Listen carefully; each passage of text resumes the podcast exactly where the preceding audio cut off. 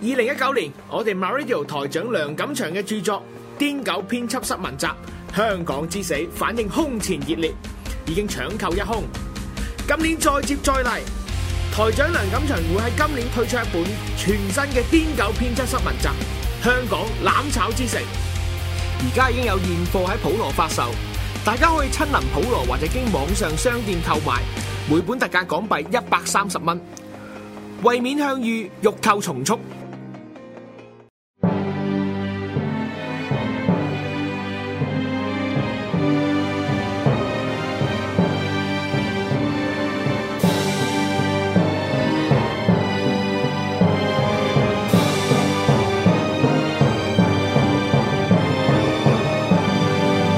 古今重要戰役一百回，主持梁錦祥、鐵男。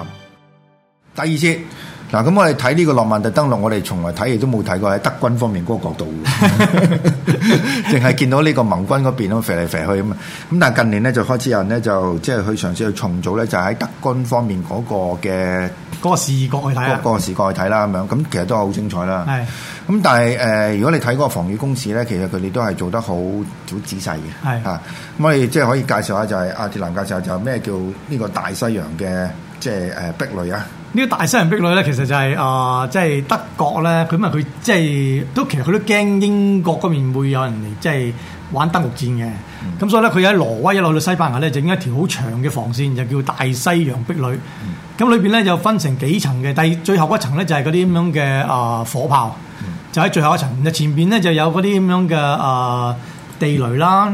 誒嗰啲咁啊防禦嘅嗰啲鐵絲網啊，或者嗰啲十字啊，即係仲有咧就好粗嘅啊嗰啲，即係有一個 X 型咁樣，佢就擺喺下。你係啊見到浪漫呢個好鬼多嘅，好多嘅，即係反而變咗咧就仲有地阻止你雷啲地雷陣重啦係啊地雷陣啦，就係阻止你嗰啲咁樣嘅重型武器登陸嘅。嗯咁你喺喺水面裏邊咧，有好多好啲啊呢個啊啊嗰啲咁嘅布布防好多水水雷嘅嘢裏邊。嗯咁即係話其實咧變咗你其實你點樣登陸都好啦，其實你係。啊，都非常艱辛嘅。嗯所以嗰時嗰陣時咧，有人啊希特有人希特拉有講即係話咧，佢話根本咧，就算你英英國啊想飛烏英過嚟都有 有困難，唔好話一大人過嚟啊！咁所以咧，你睇下呢個依、個防衞咧，亦都係有針對性嘅。但係點解後來點解喺啊盟軍嗰啲咁樣嘅戰艦嘅炮擊之下咧，仍然傷唔到佢後邊嗰啲咁嘅啊，即係嗰啲咁嘅炮塔啊、嗰啲炮啊、嗰啲咁嘅槍、嗰啲咁嘅槍台嗰啲啊，一啲即係唔係話一啲都冇啦，個傷害比較低啲咧，就因為人哋亦都係針對你喺岸上邊嗰、個喺岸喺岸邊嗰個炮擊嘅，嗯咁就個設計非常之好嘅，所以成個啊呢、個咁樣嘅大西洋壁壘咧，如果裏邊唔係玩計謀，而係真係大家係誒、呃即係好英雄氣概咁，即係面對面咁打咧。嗯盟軍一定輸嘅，因為咧我哋講天時地利利人嗯人和啦，和都唔喺度都唔喺度，全部喺德軍嗰邊。咁你你你話你有咩有乜可能打贏？係啦，下嗱後邊有幅圖嘅，就成個嗰、個、呃、壁壘咧，即係佢哋防線啊，係用咗兩年時間去去去去整啊去整嘅。啊非德常誇張軍嘅工德國工程其實都一路都好好好好犀利㗎啦嚇。嗱，我哋平時我哋咪講啦，平時你攻攻堡壘攻一個城，你咪十倍人噶嘛，係咪？係啊但係你今次打呢個諾曼第咧，其實盟軍咧係得三十六個師，嗯德軍反而有三十九個師喎， 即係佢仲多人過你喎係啊。咁所以如果你係真係，但係真係如果真係正面交鋒咧，基本上冇可能登陸。嚇所以呢場戰事咧，即係有其有有係係嗰個即係啊玩呢個計謀咧係非常 成功你睇下後邊嗰支炮， 嘅，幾位大俠啊！唉，因為喂德國佬真係係幾幾黐線㗎真但係。 係佢啲即機係械真係得嘅嚇佢啲機械有好特別。 但係我我覺得就有少少過過量咗咯，過量咗就係佢佢鋪嗰個防線太 spread 得太大。我大問題都都 OK 喎，但係你睇下佢嗰個雖然話 spread 得好開喎，即係佢個因為佢個誒嗰個部署同佈置嗰啲人手咧，其實如果係冇中計嘅情況之下咧，其實基本上應該係你真係冇可能飛入去喎。係啊，咁但係我唔一定要咁打法㗎嘛，咁啊我喺意大利嗰邊打上去㗎嘛。係，啊係咁都得都得，係嘛咁啊呢個就係另一樣嘢啊啦啊。係啊即係你就變咗又又係繞過咗你個防禦咯。係咯，即係你亦都即係其實嗰個防線本身唔係一個最理想嘅方法唔係，嚟。但係呢呢條咁嘅防線有個好處就係嚇到你，即係等你唔好過過 嚟。唉，起碼你由我哋幾近，你唔好過嚟。啊支炮大碌啲，咁你咪驚啲先。嗯梗我係整驚啦細，梗係驚啦係我整細碌啲，可能即係個即係膽粗粗嚟試下啊嘛。嗱，我咁大碌喎，你都唔過，你點過你？係啊，係 啊，好啦，咁嗱，咁佢佢條防線其實係唔知咁樣嘅，三重防線噶嘛，係啊，咪咪咪，但後最後嗰重咪就係誒嗰啲咪啊堡壘啦，嗰啲即嗯係得個得條罅特支炮咗嗰啲啦，跟住就再前邊咪就係誒地雷啊嗰啲咁嘢咯，嗯跟住再前邊又嗰啲咩頭先你講啲好好大個嗰啲咁樣嘅工字誒，鐵工字鐵啊係係工字鐵，然係後再整鐵線網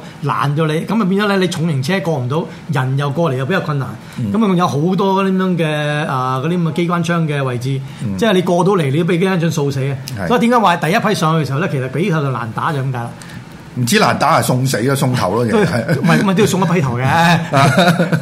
好啦，咁嗱，你睇到下邊個標題啦，It was supposed to be impossible to assault，係啊，係不能夠攻，即係預計係不能夠攻破，咁但係 turn out 就攻破咗我啦。聽講就因為你中咗計啊嘛。啊係啊你將三十嗱，你係咪你有三十九師？如果平均分佈喺度嘅時候，或者你唔好話太過倚重某個地方嘅話咧，咁你起碼都有十幾廿師喺度啦，係咪先？嗯咁但係問題係到咩？你中咗計，你以為真係喺落啊卡蘭嗰度登陸，咁你將三十六個師唔係三十三個師。就擺咗喺誒卡羅，嗯然後得六個師擺落曼第喎，咁其實你咪即係你係真係中咗計咯，中咗計。係啊咁原來咧就根據嗰、個誒、呃、記錄咧，就係係喺嗰個呢、個啊誒大西洋嘅防線咧，係佈咗五百萬個地雷哇誇張！啊！ 五百蚊嘅地雷，黐線 一人食幾個啊都食唔晒。嚇咁啊，邊個主事咧？咁梗係最出名嘅啦，沙漠之狐啦，蒙美係啦，出晒名啊！爾啊！不過最出名係個愛老婆，佢一個一個愛妻號嚟係 嘅。咁當其時佢喺邊度 咧？咁就去咗同老婆慶祝生日啦，好男人啦呢啲。咁如果俾國你家擺一邊先。 如果俾你會唔會咧？啊！我咪講，我嗯喺當時我都會嘅。第一，我諗住咧，你唔會喺落曼第攻我先。啊第二咧，天氣咁差，你唔會攻我先。即係喺呢兩個條件之下咧，聰明嘅愛妻好咧，覺得可以即係有啲時間翻屋企同老婆過一個生日。係啊，咁就呢啲其實就其實佢應該都係個好聰明、好有效率嘅人 嚟嘅。咁啊佢計算過，即係應該冇冇事嘅咁啊，去咯。啊 如果你係蠢啲唔會嘅。咁啊唔係咁講嘅，嗱佢而家咧又講話就係咧，阿龍美爾睇咗之後咧，就覺得成件事好戇居咯。 係啊，即係呢個我相信有歷史嘅根據嘅。唔係因為佢話佢去之前咧，佢睇嗰啲天氣真係好差嘅，佢又唔知道第二日個天氣突然間變得咁好啫。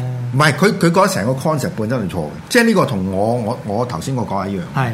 因為誒、呃有兩個將軍，第一個就係、其中一個將軍就係最初係呃即係繞過咗個馬其諾防線嗰個將軍嚟嘅，係嚇。咁佢就係、呢個將軍就反而係設計呢呢件事嘅 咯。咁羅美睇到就係佢覺得成件事好戇居。咁但係冇辦法，因為點解咧？阿、元首叫到你做咧，你就冇理由即係唔做啊嘛。咪方法嗰樣嘢咧，就係其實大部分嘅國家中意玩防守嘅喎。係。啊，你哋呢個以色列又係咁，而家呢個以色列嗰次我哋講過啦，就係啦報咗個沙陣啊嘛，係結啦係啦，果但係即係好興嘅喎，即係好興，即係即係覺得誒、呃、報個報個防禦嘅嘅陣勢，我就可以安樂。即係我哋最早期嘅中國得個長城啦，係咪係先係？係咁啊一樣咪咪咪一流嘅，最尾都係。就係係啊，咁咧就誒、呃即係好不幸地啦，就誒、呃、當呢個事件發生嘅時候咧，即係已經上岸，已經打緊嚟嘅時候咧，即係希特一聽到之後覺得都係假嘅，係啊，呢、個咪就係中咗計啦。啊即係其實佢係俾俾英國誒、呃洗咗腦。 唉，所以呢、個呢、個其實所以其實有有時打仗咧，唔係就係你有冇實力，你仲夠唔夠奸即係奸詐。嗯你你夠奸詐，你玩嗰啲誒玩啲間諜啊，玩嗰啲咁嘅信息戰咧，玩得好咧，即係其實咧你你係可以咧，即係玩弄嗰個元首於股掌之中。 咁係啊，即係去到一九四四年嘅下半年，佢已經差唔多俾人係俾人玩嘅啦。係咯即，係冇冇自己嗰、個即係客觀嘅分析能力啦嚇，同埋個諜報嗰個水平係誒、呃差咗嘅。 咁其實咧就係佢嗰個誒密碼係俾已經俾人解破咗啦。啊又唔知喎但係但係又唔知 啊嘛。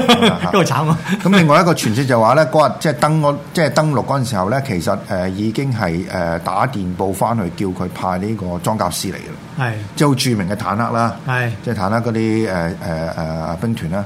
咁但係運輸咧就係嗰日咧佢誒呃瞓覺。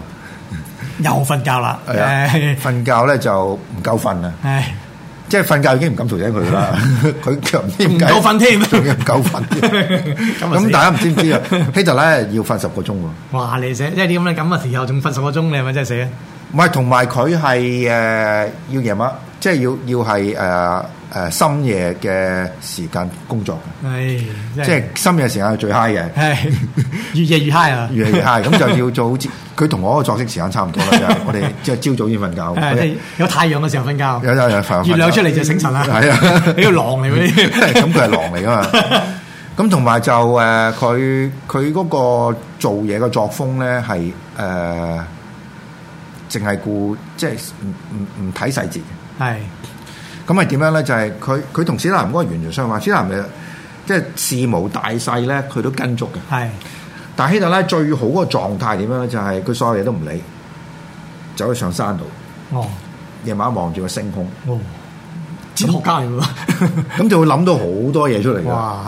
咁即係呢個係好好多唔即係好兩類唔同嗰個誒領導人嘅作風啦。係譬如即係大家知道有個美國總統列根啊嘛，係列根做嘢係點樣？朝九晚五。萬四啊！係啊萬四啊！佢佢四點鐘唔喺度㗎。四點鐘已經可以散水係啦，啦散水啦 咁啊，有咩嘢咧？下邊有搞掂佢， 唔係，我記得有人講過㗎，佢話誒誒唔係喎，佢話誒總統你唔好走住喎，我有啲關於誒經濟上嘅嘢，跟住啊你揾經濟部長啦。喂，嗰啲嗰啲軍事上嘅問題都問，誒揾軍事部長，佢真係唔做㗎，又又係一樣好。咁變咗佢咪有下邊咪多叻人咯。係啊。咁問題就係你肯唔肯俾即係下下放放啊下放其實權力啊嘛？咁有啲就好驚啊嘛！如果你話我下放權力，屌你會陰 Q 我 咧，或者你唔掂咧咁樣。咁但係即係列根就冇呢個咁樣。咁另外一個我哋遲啲要介紹係山本五十六，係山本五十六又係朝朝九晚五。係。咁嘅五元去邊度咧？就去揾危機。 唉，呢度呢 roman 啊，浪漫啊，唔係，但係佢又好嘢到就係佢抬頭不留隔夜文件喎。哦，呢好習慣啦，好習慣。係，啊係啊，咁就係即係話佢嗰個行政能力係好高嘅，係嚇。咁如果譬如話你一日誒、呃即係 seven eleven，咁係代表咩咧？